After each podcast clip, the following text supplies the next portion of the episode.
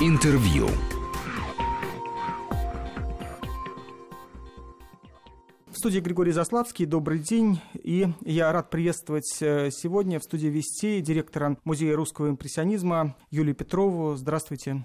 Здравствуйте. Вас. У вас новая выставка фешенская, и вообще я каждый раз поражаюсь тому, как э, вам удается собрать большое количество работ не только из частных коллекций, но и из э, государственных музеев. Да, государственные музеи начали первыми. Они стали в своих выставках э, занимать и работы, которые хранятся в частных коллекциях. Наверное, тут да, резон для коллекционера очевиден. А вот здесь что получает музей от того, что они отдают свои работы в такие вот выставки? выставки.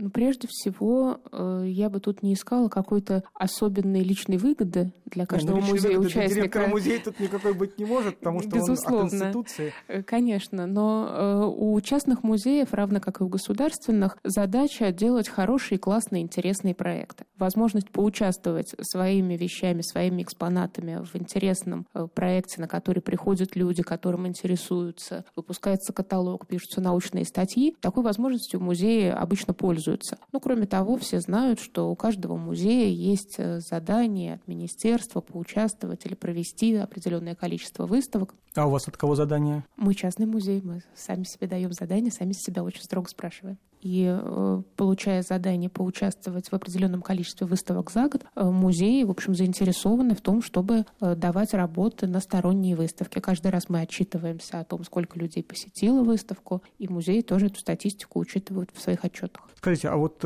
понятно, что государственные музеи, они конкурируют друг с другом, а самые известные наши музеи, такие как Эрмитаж и Пушкинский музей по числу посетителей, я имею mm-hmm. в виду самые известные в мировом, так сказать, масштабе. Не только а, по числу посетителей, коллекции. Да, конечно, я в данном случае по числу посетителей угу. имею в виду. Они, естественно, ориентируются на какие-нибудь э, известные европейские, американские музеи, а вот и недостижимые там, Лувр, э, высота а частные музеи друг с другом соревнуются или нет? Вот вы, например, э, смотрите, а, там, какие доходы от сувениров у музеев Фаберже, какие э, там они организовали выставки, сколько у них посетителей. Ну и, собственно, это не единственный частный музей, естественно, ну вот первый, который пришел в голову, понятно, что он один из самых известных. Не то, что соревнуемся, но, безусловно, ориентируемся на показатели других музеев.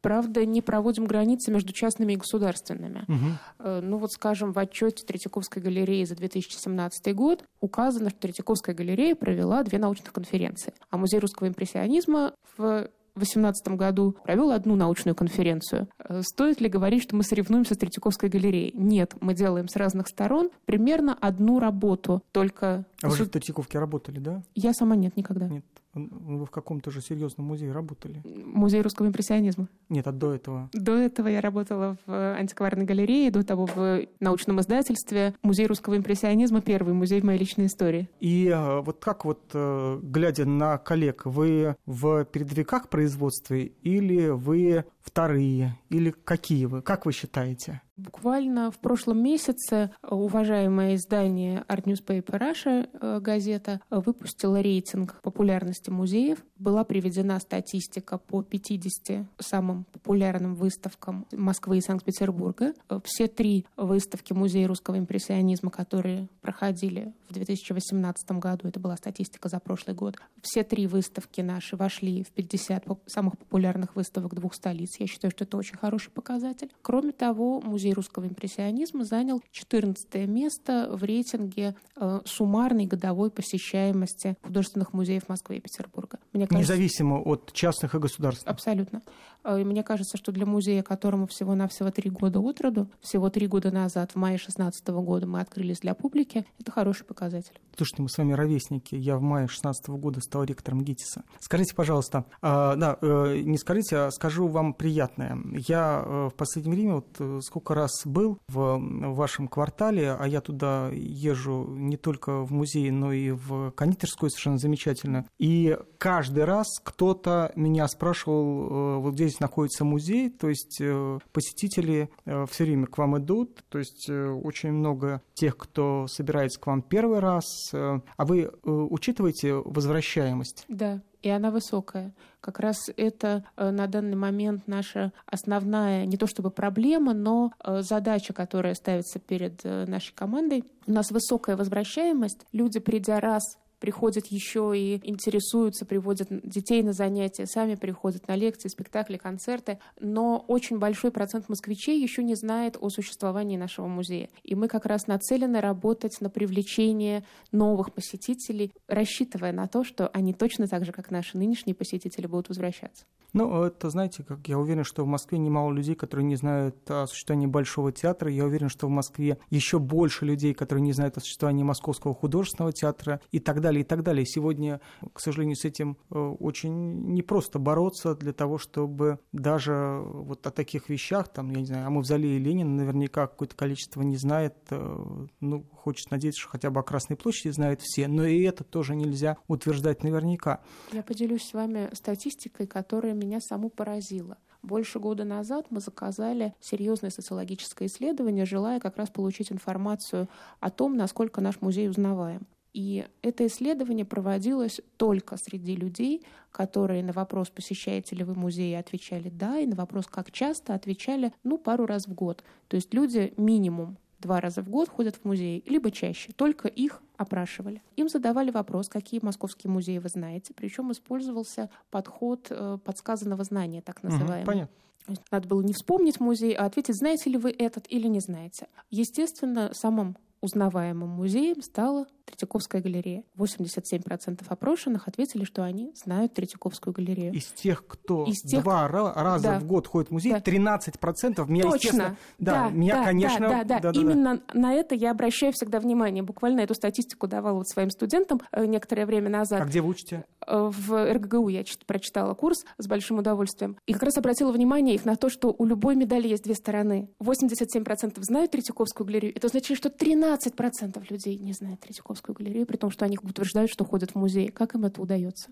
Да, поразительно, конечно, тем более, что, в общем, мне кажется, что Москва не такой большой город, как, ну, например, Нью-Йорк, э, и, скажем, ну, насыщенность информационная в этом смысле, ну, по Третьяковской галерее она очень высокая, и уж не говоря о том, что они очень активно себя рекламируют последние годы. Даже просто по... Я помню, как были какие-то выборы в России, и один из известных журналистов рассказывал о том, что узнаваемость э, партии пенсионеров была 95%. Это, правда, не привело к тому, что она перешагнула какой-то там трех- или пятипроцентный барьер на тот момент, но вот э, узнаваемость узнаваемость, а они свои щеголяли. Иногда хочется, чтобы хотя бы узнаваемость была высокой. А когда речь идет э, о таком, в общем-то, узком э, отрезке времени и, в общем, определенном направлении, как русский импрессионизм, понятно, что великих мастеров, э, которых вы можете предложить, их, ну, по пальцам одной руки. Да. И, собственно, вы чаще всего уже даже вот в тех трех выставках, тех, которые будут, вы очень часто уже и сейчас открываете неизвестных художников и пытаетесь, э, и вам это удается, убедить в том, что они не только заслуживают внимания, но и восхищения, как, э, скажем так, крупные художники второго ряда, которые, как и в случае там, с русской поэзией, которая такая великая, что даже поэты второго ряда, они выдающиеся и многими любимые. Э, но понятно, что делая выставки даже такой известной фигуры русского футуризма, как Давид Бурлюк, в общем, сложно ждать такого же взлета энтузиазма, как э, там, на выставке Репина или Серова. Безусловно. Да, вот что тогда вы, или сейчас мы говорим про выставку Фешина, и, наверное, уже стоит э, больше про нее говорить, на что, так сказать, не на жалость же надавить, придите, посмотрите, и Фешина тоже стоит. Да, на что вы обращаете внимание потенциальных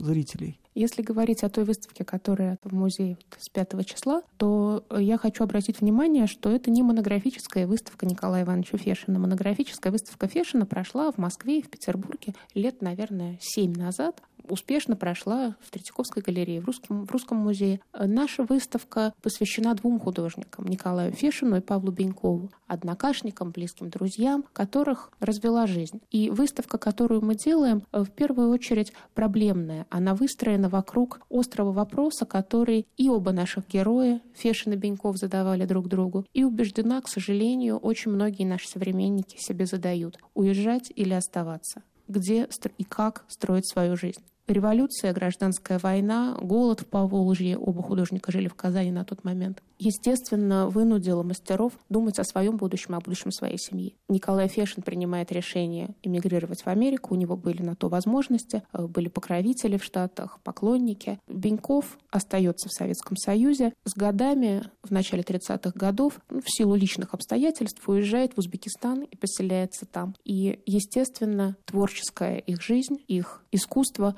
очень явно, очень ярко делится на две части – доотъездное и послеотъездное время. И выставка также архитектурно разделена на две половины. Мы в буквальном смысле провели границу по полу Фешин, Беньков.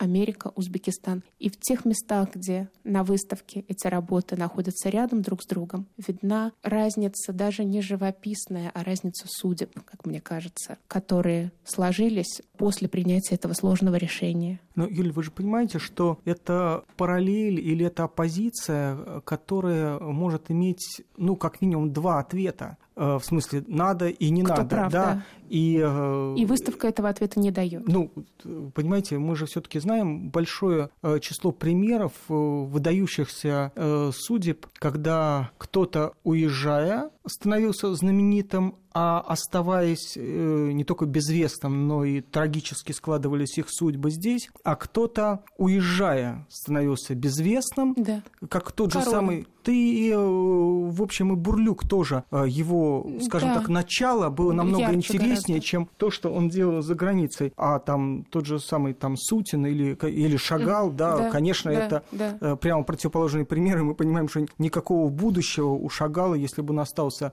в Советской России, ну, в лучшем случае, там, до 48 года, 49-го. А, скорее всего, еще До бы... 56-го. э, Нет, ну, это нужно было дотянуть до 53-го, чтобы потом до 56-го. То есть э, и так, и так складывалась и, и иммиграция, э, да, скажем, Куприн э, там завидовал Бунину, и мы не знаем, там Бунин стал бы Нобелевским лауреатом, если бы не уехал, с одной стороны. С другой стороны, ну, ну и так далее, что в литературе, что в живописи. И, э, конечно, в этом смысле даже ваш музей уже дает э, своими выставками, как минимум, показывая, что это вопрос, который никогда не будет иметь однозначного ответа. И, наверное, это и, и интересно, и важно, потому что если бы ответ был однозначным, то все бы, соответственно, сказали бы, ну вот... Надо живи, так, Да, да? живи так, да, да, да. Но да. это же слишком линейно. Конечно, да. На самом деле у обоих наших героев жизнь сложилась. Ясно, что Фешин, эмигрировав в Америку, получил там большую известность, большую клиентуру заказчиков. Он был состоятельным человеком, построил себе прекрасный дом, э, но распалась его семья. Он тяготился эмиграцией. Он просил дочь отвезти его прах на родину, и она выполнила его волю. В 70-е годы он был перезахоронен в Казани. Она сама, и Николаевна, дочь Николая Фешина, завещала похоронить себя в России, хотя выросла фактически в Америке. И выросла, и состоялась, и прожила всю жизнь. Наверное, это тоже многое говорит о том, как Фешин чувствовал себя в эмиграции. А коллекция где его? Э, Вы имеете Вот в виду, да, фонд, работы. фонд э, Фешина существует в Америке.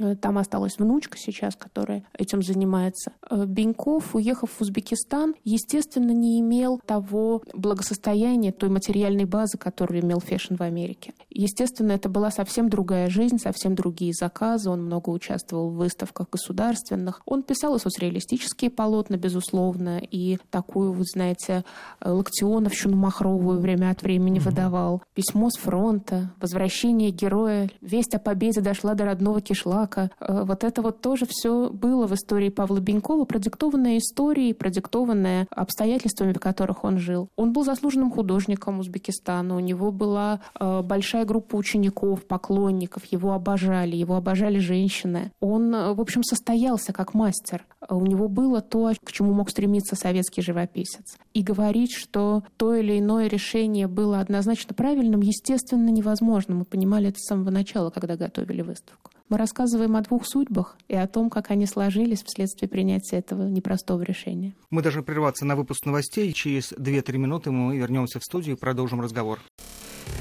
Интервью.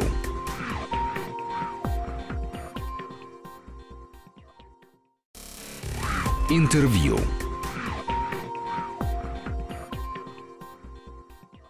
Я напомню, что с Юлией Петровой, директором э, Музея русского импрессионизма, мы беседуем об новой выставке. Я понимаю, что вы, как директор музея и как музейный работник, даже несмотря на то, что это особый частный музей, вы не обязаны за этим следить, но я э, не сомневаюсь, что, может быть, не явной, но подспудной целью создателя этого музея и, собственно, владельца этой коллекции э, Бориса Минца э, было и то, чтобы э, в России появился цивилизованный рынок э, произведениями искусства. Вот то, что вы делаете эти выставки, э, способствует тому, что эти художники становятся дороже, что люди, которые владеют ими, они начинают там, да, появляется вторичный рынок, те, у кого свои коллекции, что, ну вот то, что практически сегодня в России отсутствует или во многом по-прежнему находится в тени, что это становится ну, каким-то предметом нормальных, цивилизованных э, отношений. Я не думаю, что музей, какой бы то ни было, может этому поспособствовать. Это отдельная большая проблема. Э, то, что рынок русского искусства эпицентром своим имеет город Лондон, э, это, согласитесь, ненормальная ситуация. Ну, эпицентр китайского искусства тоже Лондон, несмотря... Это тоже ненормальная ситуация. Не то, чтобы мы брали пример с Китая в этом вопросе, согласитесь.